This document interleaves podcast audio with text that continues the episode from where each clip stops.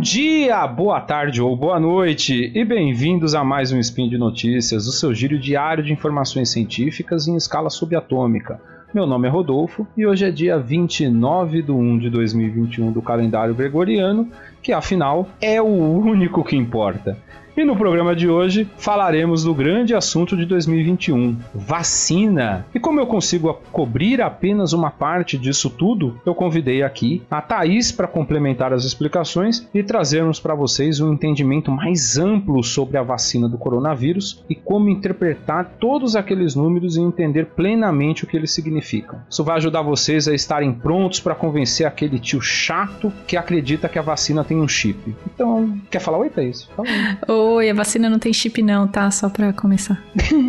E, então é isso aí, e eu gostaria que virasse jacaré, porém não vira. Aí. Então é isso aí, DJ. Roda a vinheta. Speed Notícias.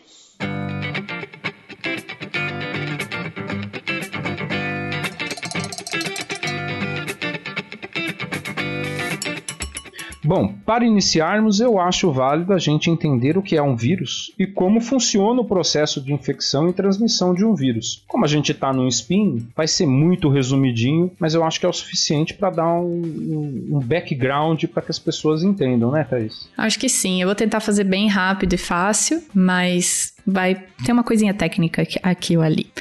Bom, um vírus, eu vou usar o exemplo do corona, só porque ele está na boca do povo, né? Literalmente. E o que que acontece? Ele é um. A gente tem uma discussão na biologia para ver se um, um, vírus é um ser vivo ou não. Eu acho que não.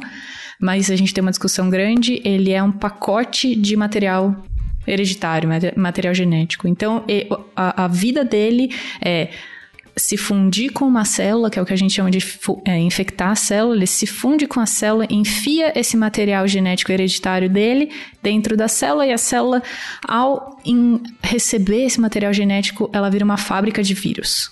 Então ela vira é, uma fábrica que está sob o comando desse material genético que ela recebeu desse vírus na hora que ela foi infectada. Então, você tem células que vão morrer porque elas viraram fábrica de vírus só para explodir, fazendo com que seja liberado um monte de vírus para esse ambiente. Então, o vírus entra na célula e usa os mecanismos da célula para se replicar lá dentro e daí ele sai um montão. Entra um, sai um monte. Exatamente. Entra o material de um, entra no DNA da própria célula, ou se ele for um RNA, ele já começa a ser é, transcrito em proteína e essa, essa célula vira uma fábrica, como se o vírus sequestrasse a célula para ele, para ele ter uma maquinaria de produção dele mesmo. A gente sabe se é, há evidências de que a carga viral, ou seja, a quantidade de vírus que eu inalo ou que eu tenho contato, importa para a infecção? Sim, a gente tem que, para qualquer patógeno, só um não faz o serviço inteiro. Então, você tem que é, ingerir, por exemplo, vermes, ovos de vermes ou bactérias, você tem que se contaminar com uma quantidade X, que é uma quantidade infectante, que a gente chama de é, uma quantidade de patógeno que é suficiente para começar a infecção em você. Então, pode ser que você já tenha entrado em contato com um vírus do corona que esteja voando por aí num perdigoto livre de alguém que tossiu fora da máscara tal, mas você não se infectou porque esse um não era suficiente para fazer a doença aparecer em você, entendeu? Então é respondido como funciona um vírus e mais importante o porquê deve ser evitadas as aglomerações Uhum. E porque a máscara é importante. Você reduz significantemente o contato com o ambiente externo e também se protege de receber uma carga viral mais direta.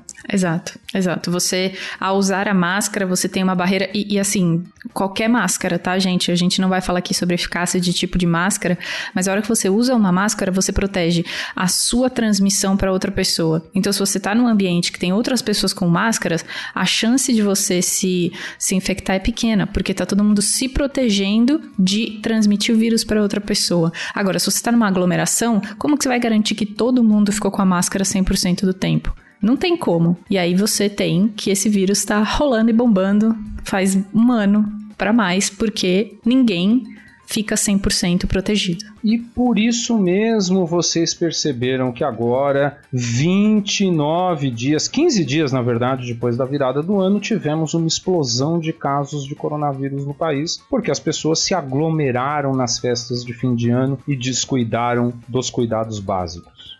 É, porque tá todo mundo limpo, né? Você pode vir aqui na minha casa que tá tudo bem, eu tô é, limpa, tá... meu namorado tá limpo, tá todo mundo limpo. O caramba, aí, gente, não pessoa... é pra ficar fazendo isso e aí uma pessoa passa para outras 30. E isso é exponencial e o ser humano não consegue entender muito bem o crescimento exponencial, é difícil as pessoas materializarem isso. Vamos para os números da vacina, que eu acho é, é, teve um furor muito grande na internet quando da publicação dos números e quando foi anunciada a eficácia, quando a vacina estava para ser homologada, foi dito que a vacina tinha uma eficiência, uma eficácia de 50,38%, e isso trouxe um conflito muito grande para as pessoas que desconhecem o método científico ou que não têm familiaridade com esses conceitos estatísticos.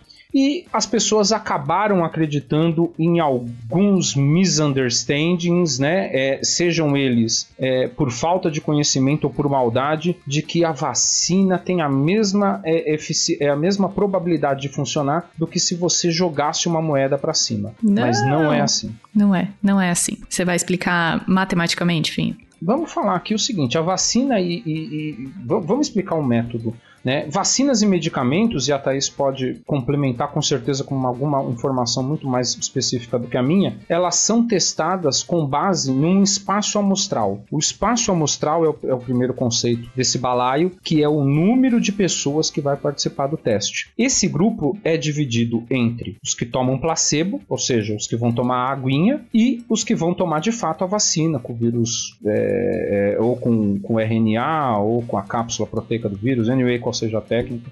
É, então a gente divide esse grupo em dois e aplica em metade de um grupo é, o placebo e na outra o medicamento. A partir daí é possível avaliar quantitativamente como vai se comportar cada um dos grupos. É, quantos tomaram e não se infectaram, quantos tomaram, se infectaram, mas tiveram sintomas super leves ou leves, que não precisavam de cuidados e apesar de, se, apesar de sentir ocasionalmente algum sintoma, é, e quantos quantos tiveram sintomas graves? A primeira coisa de você ter um grupo placebo e um grupo que recebeu a vacina é para você garantir que o que protegeu aquele grupo foi realmente a vacina. Porque você imagina, vou dar, dar um, um, exemplo rapidinho. Pega 100 pessoas. Dessas 100 pessoas você vacina 50 e você não vacina as outras 50. Você dá o placebo ok? Aí você pega essas 50 que não foram vacinadas e você mantém isolamento social. O que, que protegeu essas pessoas realmente de pegar o coronavírus? Foi a vacina ou foi isolamento social? Você não sabe, entendeu? Então, a hora que você tem um grupo praticamente igual e você igual e diverso dentro dele, óbvio, você tem gente de tudo quanto é idade, de tudo quanto é situação, condição social e tal. Só que você divide os dois entre um grupo que toma e um grupo que não toma e fala para essa galera viver a vida normal deles, que foram os profissionais de saúde que estavam em contato com o vírus o tempo todo. E aí você viu que qualquer número que saísse desse estudo seria para dizer se a vacina estava protegendo de alguma coisa ou não. Você concorda, Finha? Concordo, e você já explicou por que, que a metodologia da vacina estatisticamente é tão mais precisa do que as pesquisas de intenção de votos, mas isso vale outro spin. É, porque os grupos são heterogêneos e a gente sabe quais são os comportamentos dos grupos. Então, são pessoas que de várias classes, de várias condições. Tinha o cara que ia de carro para o trabalho, o cara que pegava ônibus, e você tinha. A, mas todas essas pessoas elas estavam em contato direto com o vírus, ou seja, havia uma probabilidade maior delas terem uma infecção. É, eu, eu sempre dou um exemplo para os meus alunos, por exemplo, imagina que você descobriu, você vai fazer uma pesquisa e a gente fazia isso em aula, por exemplo, ia lá media alguma coisa de de 100 pessoas. E aí você descobre a cura para alguma coisa nessas 100 pessoas. Aí você vai, você vai ver, analisar essas 100 pessoas, todas elas tinham entre 10 e 15 anos. Você descobriu alguma coisa? a cura de alguma coisa nesse estudo? Você descobriu alguma coisa para a cura de, de, de, alguma coisa aqui dentro das pessoas de 10 a 15 anos, que é o que eles estavam medindo. Se você descobre uma coisa que é só para essa faixa etária, você não descobriu para todo mundo. Então é por isso que os grupos têm que ser diversos. Pode ser que aquilo que você está vendo para crianças de 10 a 15 anos não seja a mesma coisa para pessoas de 60 a 65. Por isso que esse grupo que o Finho falou desse espaço amostral tem que ser diverso, tem que ter gente de tudo quanto é idade, condição social, a pessoa tem que, tem que ser essa amostra, na verdade, essa amostra, esse espaço amostral tem que ser uma reflexão da realidade, não é isso? Ele tem que ser o mais próximo possível de refletir um corte da sociedade em todos os seus aspectos, fundamentalmente representando classe social, diferenças anyway quais sejam, tá? Mas eu tentar ter uma significância estatística de todas essas classes que compõem a sociedade representadas dentro desse grupo, ou o mais próximo disso possível, se não for possível representar todas. É, vamos aos números da, da vacina para a gente entender um pouquinho. É, todas as avaliações elas são com conduzidas entre o grupo que toma placebo e o vacina. Os números são eficácia geral da vacina, 50,38%. O que isso significa? Que 50,38% das pessoas que tomaram tiveram sintomas muito leves. Dentro do restante dos 49,62%, todos tiveram apenas sintomas leves, que necessitam de algum nível de assistência, mas não uma hospitalização. Ou seja, finalmente a gente pode dizer que é uma gripezinha tiveram sintomas leves, tiveram que tomar um remédio, ficaram em casa uma semana, mas não precisaram ir para UTI. Nessa altura do campeonato, você ouvinte e todo mundo já deveria saber que o grande problema do coronavírus não é nem a taxa de mortalidade, mas sim a velocidade versus a nossa capacidade de receber pessoas Exatamente. em leitos de unidade intensiva. Então, se eu impeço que as pessoas vão para o hospital, eu estou praticamente voltando a vida ao normal. 100% das pessoas que tomaram a vacina não precisaram precisaram de hospitalização ou de intervenções graves como a UTI, por exemplo. Um dado relevante aqui é que existe um conceito por trás de cada um desses números, que é o p-valor. O p-valor é uma medida de quanta evidência você tem em relação à hipótese que você quer comprovar. Nesse caso, a hipótese, obviamente eu não sei qual é a hipótese que foi escrita no, no, no, no artigo né, que comprovou esses dados, mas a hipótese com certeza é a vacina protege contra o coronavírus? Quando Quanto menor sim. o p-valor, mais evidência você tem de que a hipótese está correta. E sim, ouvinte, ela protege, tá? Spoiler. Ela protege. Spoiler, é o, é o grande spoiler desse spin. Se você quiser colocar lá no comecinho, e aí o ouvinte decide se ele quer ouvir o resto ou não, Mentira. Pode ouvir o resto que a gente tá explicando por que ela protege. Os p-valores dos cortes muito leve e leve são de 0.0049 e 0.0029. Esse aqui, para mim, que fiquei calculando p-valores boa parte do meu doutorado, esse número 00.0029 eu, eu até tenho um arrepio quando eu vejo ele que são valores bem bons. O, o único p-valor não significativo é o do grupo com sintomas graves, que é um p-valor em torno de 0,49. Que ainda está dentro do ainda tá dentro do aceitável, mas ele está muito perto do que a gente já não considera estatisticamente significante, não é? Tem, mas tem um senão para esse p-valor. Sim. Sim. Imagine que este grupo de pessoas que são hospitalizadas, ele é um grupo muito menor, ou seja, o meu espaço amostral é menor. Né? A cada quanto menos gente é avaliada, menor é o meu espaço amostral dentro daquele corte. Ou seja, a gente pode ter algum nível de certeza de dizer que se o teste fosse conduzido com um grupo muito maior de pessoas que necessitassem de uma intervenção grave, é, menor seria o p-valor. Uma forma de entender é imaginar que a cada 100 pessoas, em média, 2% seriam hospitalizadas, ou seja, duas pessoas. Ou seja, a gente está falando de um grupo observado muito menor em relação ao grupo total que foi avaliado no estudo. Sim. Agora imagina se acontece alguma coisa com duas pessoas, nesse exemplo que o Finho deu. Se você tem uma coisa que acontece com uma pessoa dentro desse grupo de duas pessoas, uma das pessoas é diabética, por exemplo. Você está aí com um grupo muito diverso, além do que o espaço amostral deixa a gente calcular alguma coisa estatística. Porque se essa uma pessoa dentro de um grupo de duas é, é, é, é diabética, você tem que metade é grupo de risco, metade não é. E aí você tem uma variação muito grande. Por isso que o p-valor fica perto da parte que não, perto do valor que não é significante.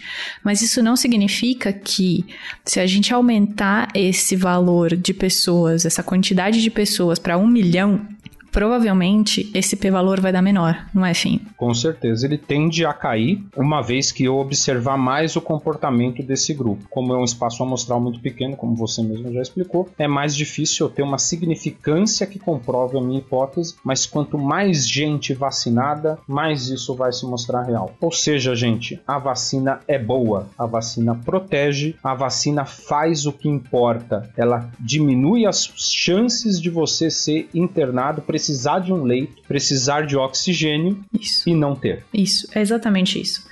O, o principal ponto que o Fim falou um pouquinho para trás é que o nosso sistema de saúde não aguenta ter todo mundo ao mesmo tempo. E aí as pessoas morrem de outras coisas que o sistema de saúde não aguenta ter todo mundo ao mesmo tempo lá dentro. Então morre por falta de oxigênio. Ou seja, uma pessoa que pegasse Covid e fosse para o hospital, se tivesse, se tivesse muito menos gente lá dentro, teria oxigênio para todo mundo.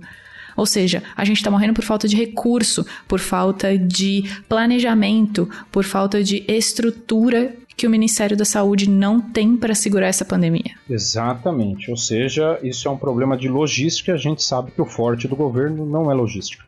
E por hoje é só, pois é. pessoal. É. Lembro que os links comentados estão no post.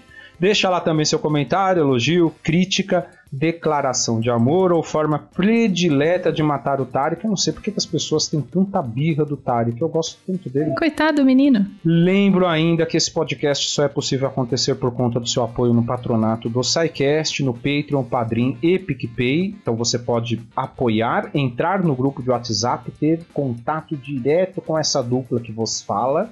Não que comigo uhum. seja uma vantagem. Um grande abraço. Tem algum recado, Taizinha? Vacinem-se, por favor. Não fique inventando que vira jacaré. Não fique inventando que tem chip.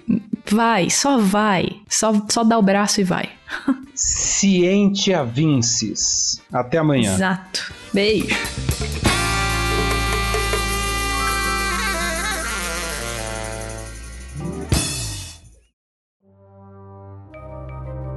Este programa foi produzido por Mentes Deviantes. deviante.com.br.